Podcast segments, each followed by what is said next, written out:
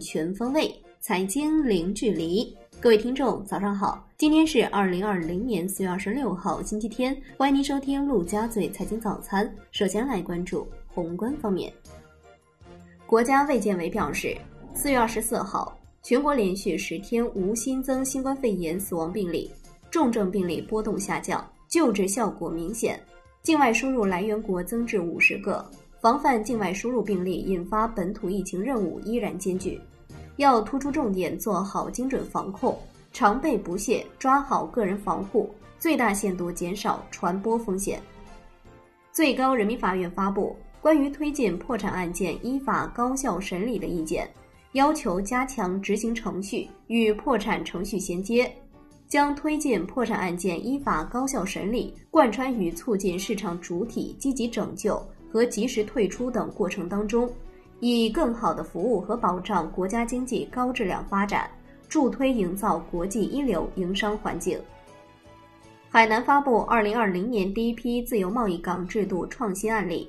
海南省委深改办副主任张华伟表示，相信海南自贸港总体方案发布已为期不远。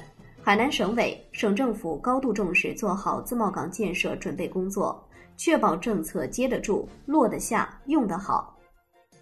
来关注国内股市，深交所广西服务基地正式揭牌，进一步支持区域经济高质量开放发展。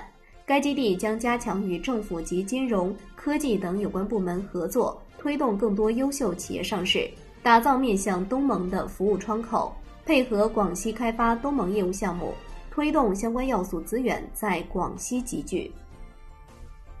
深交所、马来西亚交易所等共同举办。中马电子产业线上研讨会，深交所表示将有序深化与包括东盟在内的一带一路沿线国家地区资本市场务实合作，支持中资金融机构拓宽国际业务，全力打造国际领先的创新资本形成中心。证券时报网报道，新三板四月二十七号将接受拟精选层企业申请材料，随着精选层工作步步推进。新三板网上打新也将开启。根据规则，打新中签率将远超 A 股，百分之百中签也不是没有可能。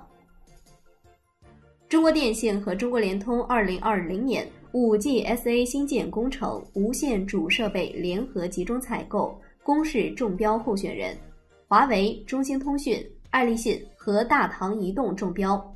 中国电信和中国联通本次集采规模共约二十五万座 5G 基站，采购 5G SA、BBU、AAU 等无线主设备。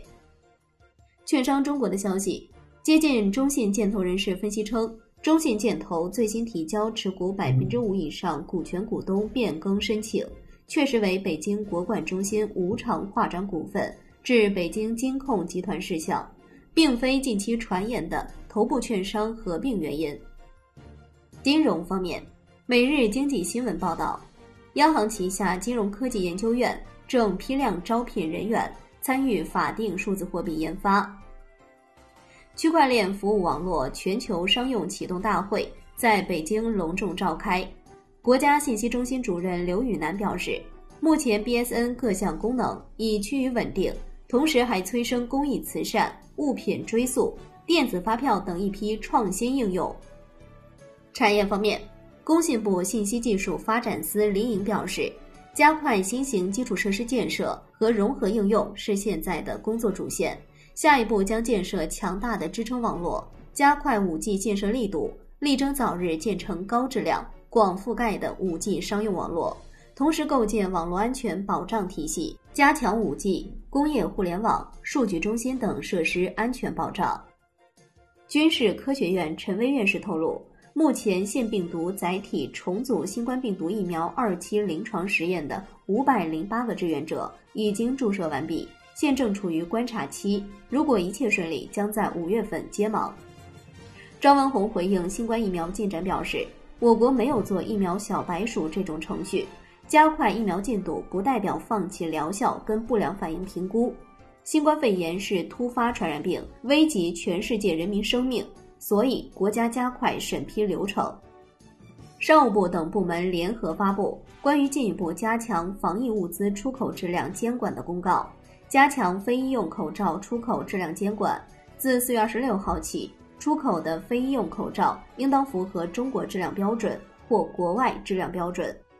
海外方面，世卫组织声明，当前没有证据表明新冠肺炎复苏患者以及拥有病毒抗体的人群能够避免第二次感染。最后来关注商品方面，为了做好夜盘交易恢复的准备工作，上期所、证商所将于四月二十六号进行夜盘交易恢复的系统测试。新浪报道，沙特阿美在目标日期五月一号之前开始减产。并将提前实现八百五十万桶每日产量的目标。好的，以上就是今天陆家嘴财经早餐的精华内容，感谢您的收听，我是夏天，下期再见喽。